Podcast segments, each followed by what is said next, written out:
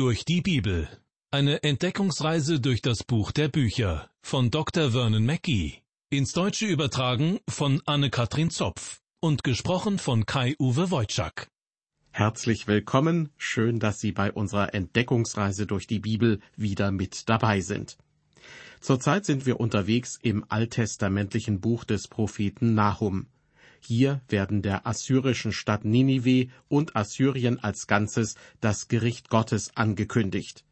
Das Besondere ist, dass Nahum diese Gerichtsbotschaft zugleich auch als Trostbotschaft für die Israeliten im Südreich Juda verstanden wissen will. Diese fühlen sich von den Assyrern bedroht, weil sie mit ansehen müssen, wie das Nordreich immer mehr unter deren Einfluss gerät. Wahrscheinlich hat Nahum später noch selbst miterlebt, wie die Einwohner des Nordreiches von den Assyrern ins Exil verschleppt wurden. Auf jeden Fall fürchteten sich die Israeliten im Südreich, dass auch ihnen ein solches Schicksal blühen könnte. Über Gott den Herrn heißt es im Nahumbuch Kapitel 1 Vers 4 Er schilt das Meer und macht es trocken, alle Wasser lässt er versiegen. Und das ist nicht nur eine allgemeine Beschreibung von Gottes Macht, das ist ein Lob auf seine Taten.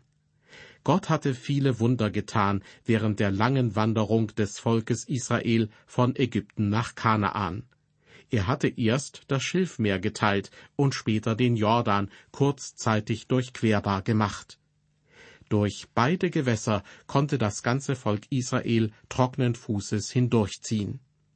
Weiter heißt es in der zweiten Hälfte von Vers 4, Baschan und Karmel verschmachten und was auf dem Berge Libanon blüht, verwelkt. Baschan, der Karmel und der Libanon sind sehr fruchtbare Gegenden. Das Karmelgebirge begrenzt die Jesrael-Ebene im Westen und Südwesten.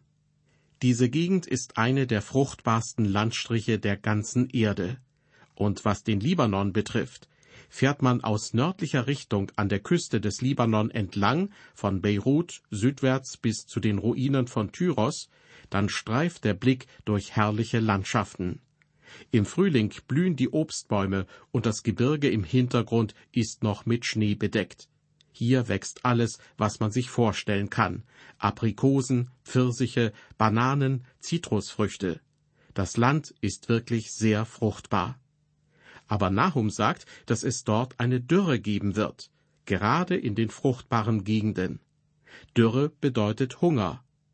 Die Älteren von ihnen werden sich noch an die entbehrungsreichen Jahre nach dem Ende des Zweiten Weltkrieges erinnern können. Vielleicht hatten sie auch den Eindruck, dass diese Jahre ein Gericht Gottes waren. Wenn es damals eine große Erweckung gegeben hätte, sähe es heute in unserer Gesellschaft vielleicht anders aus. Aber leider haben viele die Stimme Gottes in diesen Jahren nicht gehört. Weiter im Bibeltext mit Vers 5. Die Berge erzittern vor ihm und die Hügel zergehen, das Erdreich bebt vor ihm, der Erdkreis und alle, die darauf wohnen. Gott ist der Schöpfer des Universums und er ist auch der Erhalter. Das heißt, er hält alles zusammen. Aber hier heißt es, die Berge erzittern vor ihm und die Hügel zergehen. Das malt uns Erdbeben und Vulkanausbrüche förmlich vor Augen. Man kann Gott also für alles verantwortlich machen, was geschieht, auch für die Überschwemmungen und Erdbeben aber man kann ihn nicht grundsätzlich für die Todesopfer verantwortlich machen. Denn Gott hat den Menschen einen Verstand gegeben, und von daher weiß der Mensch zum Beispiel ganz genau, dass es unklug ist, zu nahe an Flüssen zu bauen. Das haben uns die Überschwemmungen der letzten Jahre wieder deutlich gezeigt. Oder ich denke an die Warnungen von Wissenschaftlern bezüglich der Gefahr von Erdbeben. Die Stadt San Francisco an der Westküste der USA zum Beispiel wurde schon mehrfach von schweren Erdbeben getroffen. Und jeder weiß, dass es irgendwann wieder dazu kommen wird. Vielleicht noch schlimmer als im Jahr 1906, als San Francisco weitgehend zerstört wurde. Damals kamen rund 3000 Menschen ums Leben. Schuld an diesen Erdbeben ist die San Andreas Verwerfung, wo als Teil der Erdkruste zwei tektonische Platten aneinander reiben. Wenn es nun zu einem weiteren schweren Unglück kommen sollte und dabei womöglich Menschen umkommen, die mir nahe stehen, kann ich dann Gott dafür verantwortlich machen? Nein, das kann ich nicht, denn verantwortlich dafür sind jene Menschen, die dort in der Gegend Häuser bauen, beziehungsweise trotz der Gefahr dorthin ziehen. Also kann man Gott nicht die Schuld dafür geben, wenn solche Tragödien passieren. Dafür ist der Mensch selbst verantwortlich.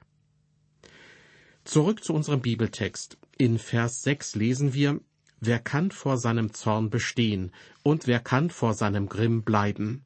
Sein Zorn brennt wie Feuer, und die Felsen zerspringen vor ihm.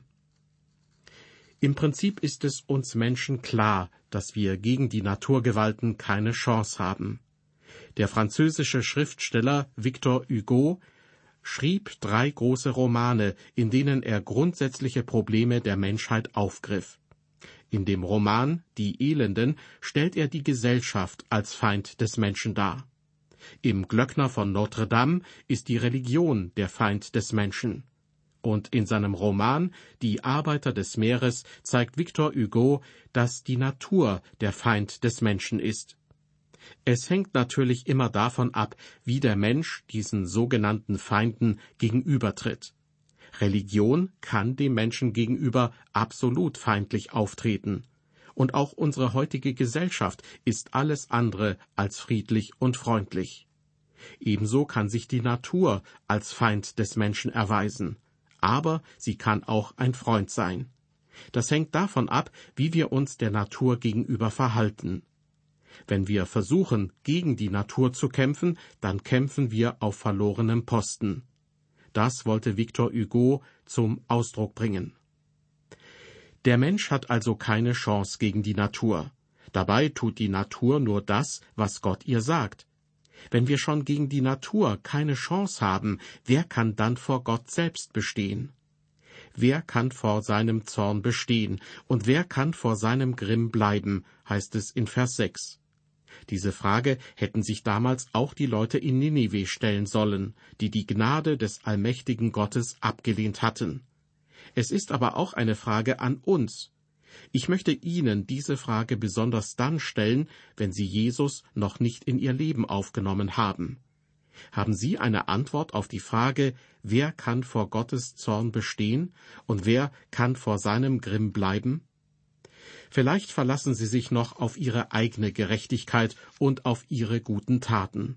Aber glauben Sie wirklich, dass Sie damit in der Gegenwart des Gottes bestehen können, der die Sünde absolut hasst und der Gericht übt? Können Sie in der Gegenwart des heiligen Gottes bestehen? Der britische Schriftsteller und Literaturwissenschaftler C.S. Lewis schrieb einmal eine Geschichte über eine Busfahrt von der Hölle in den Himmel sozusagen eine Kaffeefahrt. Die Bewohner der Hölle konnten sich den Himmel einmal ansehen. Der Bus war voller Leute. Im Himmel fand der Busfahrer auch sofort einen Parkplatz, denn dort gibt es bestimmt genügend davon.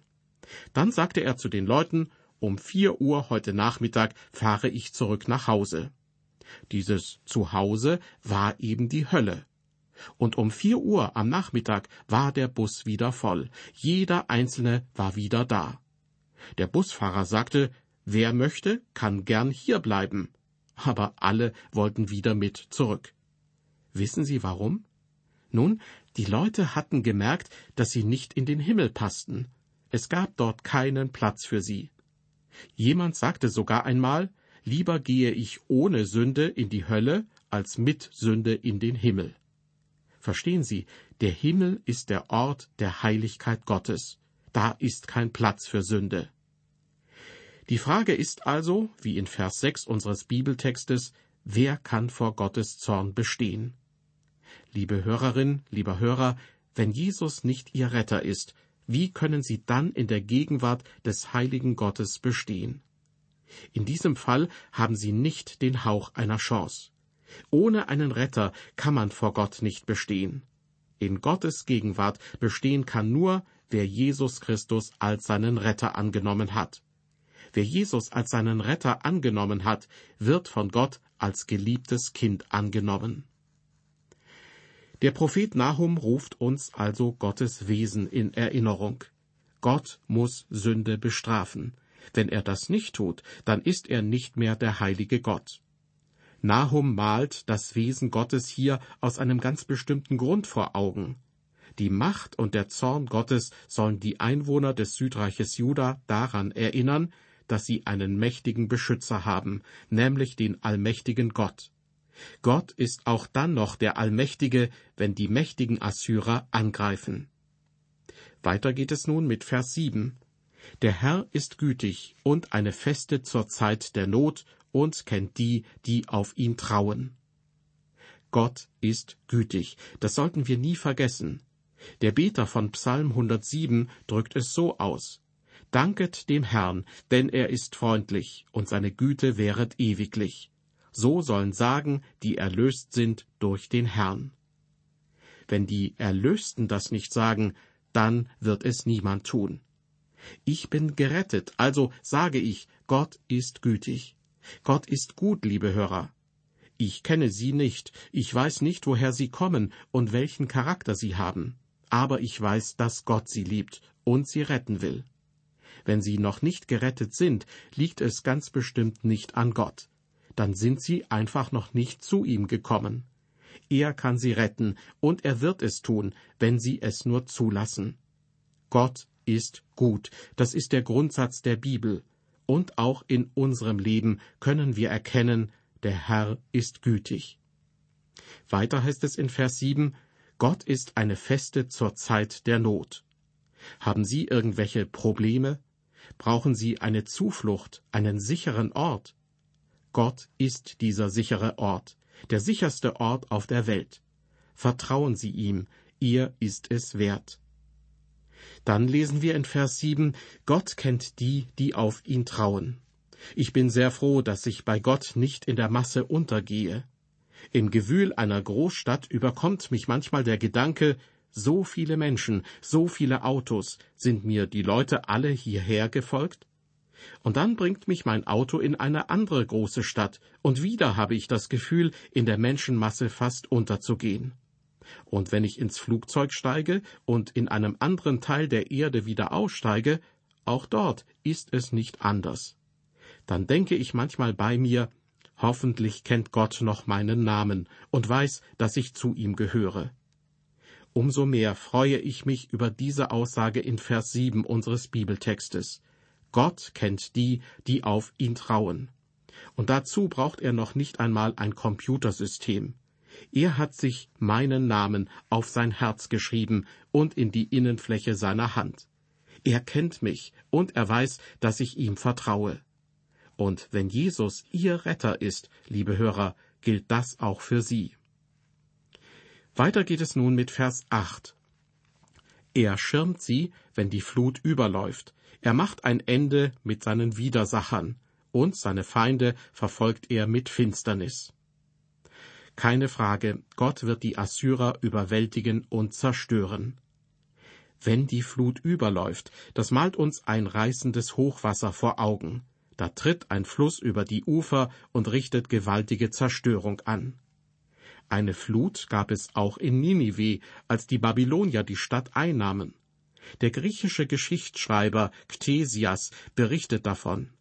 Im fünften Jahrhundert vor Christus konnten die Babylonier Ninive relativ zügig erobern. Das ging deshalb so schnell, weil der Fluss Tigris plötzlich über die Ufer trat. Dabei wurden die Stadttore unterspült, genau wie die Fundamente des Palastes. Das erleichterte den Babyloniern die Einnahme Ninives. Weiter heißt es bei Nahum von Gott, seine Feinde verfolgt er mit Finsternis. Es gibt zwei Bilder, die in der Bibel für das anhaltende Gericht Gottes über die Gottlosen gebraucht werden Finsternis und Feuer. Aber die Finsternis kommt viel öfter vor, so wie hier in Vers 8. Auch Jesus nimmt dieses Bild auf, indem er sagt, die Kinder des Reiches, gemeint sind diejenigen, die ursprünglich für Gottes Reich bestimmt waren, aber keinen Wert darauf legten, dort hinein zu gelangen, sie werden hinausgestoßen in die Finsternis, da wird sein Heulen und Zähneklappern. Ja, ein Gewissen, das plötzlich wach geworden ist, kann einer Seele Schmerzen zufügen, wie ein brennendes Feuer dem Leib. Ich meine damit ein Gewissen, das erkannt hat, wie furchtbar es ist, Jesus Christus abzulehnen. Wie schrecklich ist es, ihm den Gehorsam zu verweigern. Aber stellen Sie sich anstatt des Feuers einmal die Finsternis der ewigen Verlorenheit vor. Stellen Sie sich vor, Sie könnten nie mehr sehen, wohin Sie gehen. Für mich ist der Begriff Finsternis eine noch eindrücklichere Beschreibung für die Verlorenheit als der Begriff Feuer. Vielleicht sind das ganz neue Gedanken für Sie. Ich finde aber, es lohnt sich auf jeden Fall, einmal nachzuforschen, was dazu alles in der Bibel steht. Jetzt kommen wir zu Vers 9 im ersten Kapitel des Buches Nahum. Was wollt ihr ersinnen wider den Herrn? Er führt doch das Ende herbei. Es wird das Unglück nicht zweimal kommen. Was plant ihr gegen den Herrn? So heißt es am Anfang dieses Verses in der Elberfelder Übersetzung. Diese Frage richtet Nahum direkt an die Assyrer, die in das Land einfallen. Der amerikanische Theologe Charles Feinberg fasste es so zusammen. Im Grunde fragt Nahum die Assyrer, könnt ihr es mit einem solchen Gott wie dem Gott Israels aufnehmen? Natürlich können sie das nicht. Das weiß auch Nahum. Er schreibt weiter, er führt doch das Ende herbei. Das bedeutet, dass die Assyrer vollständig vernichtet werden. Im Buch des Propheten Jesaja, Kapitel 37, wird berichtet, wie sich das alles erfüllt hat. Gott selbst tötete viele Assyrer und sie zogen einfach wieder von Jerusalem ab, ohne Kampf. Zurück zum Buch Nahum. Es wird das Unglück nicht zweimal kommen, heißt es weiter in unserem Text. Oder nach der Übersetzung der Elberfelder Bibel, nicht zweimal wird sich die Not erheben. Das bedeutet, Gott wird in seinem Gericht gründlich sein. Sein Volk wird nicht ein zweites Mal in Not kommen. Und Ninive wird keine zweite Chance bekommen. Ninive hat schließlich seine Chance gehabt. Doch die Assyrer haben einen kritischen Punkt überschritten. Ich weiß nicht an welcher Stelle, aber es gibt diesen kritischen Punkt. Und wenn man Gott immer wieder ablehnt, überschreitet man diesen Punkt irgendwann. Es bedeutet nicht, dass Gottes Gnade einen dort nicht mehr erreichen könnte, aber man selbst kann ab diesem Punkt Gottes Gnade nicht mehr ergreifen. Als letzten Vers in dieser Sendung lese ich noch Vers 10. Denn wenn sie auch sind wie die Dornen, die noch ineinander wachsen und im besten Saft sind, so sollen sie doch ganz verbrannt werden wie dürres Stroh. Hier in diesem Vers wird wohl die assyrische Armee beschrieben. Sie stellte eine geschlossene Front dar, die man unmöglich durchbrechen konnte, wie Dornen, die ineinander verwachsen sind und noch im Saft stehen. Sie sind einfach nicht zu brechen. Aber in Jesaja 37, in den Versen 36 und 37, kann man nachlesen, wie Gott sie trotzdem einfach vernichtete und zwar so, als wären sie nicht fest verwachsene Dornen, sondern dürres Stroh. Jesaja berichtet, da fuhr aus der Engel des Herrn und schlug im assyrischen Lager 185.000 Mann. Und als man sich früh am Morgen aufmachte, siehe, da lag alles voller Leichen. Und der König von Assyrien, Sanherib, brach auf, zog weg und kehrte wieder heim und blieb zu Ninive. An dieser Stelle möchte ich besonders den jungen Leuten etwas sagen. Bitte entscheiden Sie sich für Jesus, solange Sie noch jung sind. Man kann seine Zeit damit vergeuden, nur einseitig auf den eigenen Verstand zu vertrauen. Ich habe das lange getan und bin dabei fast am Leben gescheitert. Man kann seine Zeit auch mit Alkohol und Drogen totschlagen, so wie es viele tun. Aber bedenken Sie bitte, Egal wie stark sie sich fühlen, für Gott ist es kein Problem, sie zur Rechenschaft zu ziehen. Und bitte bedenken Sie auch, wenn man als alter Mensch eines Tages womöglich nicht mehr bei Verstand ist, kann man keine klare Entscheidung mehr treffen, auch nicht für Jesus. Deshalb meine Bitte, entscheiden Sie sich für Jesus, solange Sie es noch können. Ich bekam einmal einen Telefonanruf von einem Mann, der offensichtlich betrunken war. Deshalb weigerte ich mich, ein Gespräch mit ihm zu führen. Ich sagte, das sind nicht Sie, der da redet, das ist der Alkohol. Wenn Sie wieder nüchtern sind, können Sie mich gern wieder anrufen, dann spreche ich mit Ihnen. Aber ich rede nicht mit dem Alkohol. Bei Ninive war es im Grunde ähnlich. Die Assyrer waren durch ihre Brutalität und vieles andere wie in einen Rausch geraten. Ninive war an dem Punkt angekommen, wo es keinen klaren Gedanken mehr fassen konnte. Ninive konnte keine guten Entscheidungen mehr treffen. Beim Propheten Nahum und auch bei einigen anderen der kleinen Prophetenbücher sehen wir aber auch, wie Gott regiert und wie er mit einzelnen Menschen und ganzen Völkern umgeht. Nahum macht deutlich, ob man es glaubt oder nicht, ob man es versteht oder nicht, Gott ist gut und gerecht. Auch dann, wenn er einen Einzelnen oder ein Volk richtet. Er ist immer noch der Gott der Liebe. Er liebt die Verlorenen. Johannes schreibt in seinem ersten Brief, ihr ist die Versöhnung für unsere Sünden, nicht allein aber für die unseren, sondern auch für die der ganzen Welt.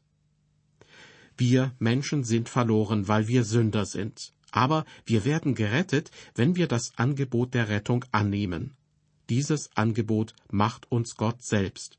Und Gott macht das Angebot jedem Menschen auf der ganzen Welt. Ich bin davon überzeugt, dass sich noch viele Menschen zu Gott hinwenden werden. Ich meine nicht eine massenhafte Erweckung, aber ich denke, dass sich Leute zu Gott hinwenden, weil er allen Menschen auf der Welt seine Vergebung anbietet. Bis vor ein paar Jahren war das Radio das beste Medium, um das Evangelium zu den Menschen zu bringen, und in manchen Gebieten ist es das immer noch. In anderen Gegenden haben andere Medien das Radio abgelöst. Jedenfalls will Gott jeden Menschen auf der ganzen Welt mit seinem Evangelium erreichen. Was Nahum zu sagen hat, mag irgendwie extrem klingen. Gott wird Ninive vernichten, und das ist laut Nahum gut und gerecht. Aber Gott ist auch Liebe. Dieses Gericht entspringt seiner Liebe. Das mag schwer zu verstehen sein, aber es ist wahr. Gott richtet hier den Feind seines Volkes, um sein Volk zu befreien. Er tut das aus Liebe zu seinem Volk.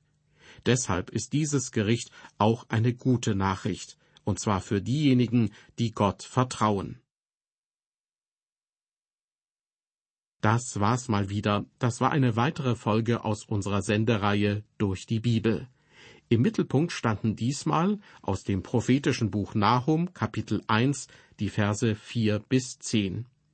Fortsetzung folgt und ich würde mich freuen, wenn Sie dann auch wieder mit dabei sind. Bis dahin auf Wiederhören und Gottes Segen mit Ihnen.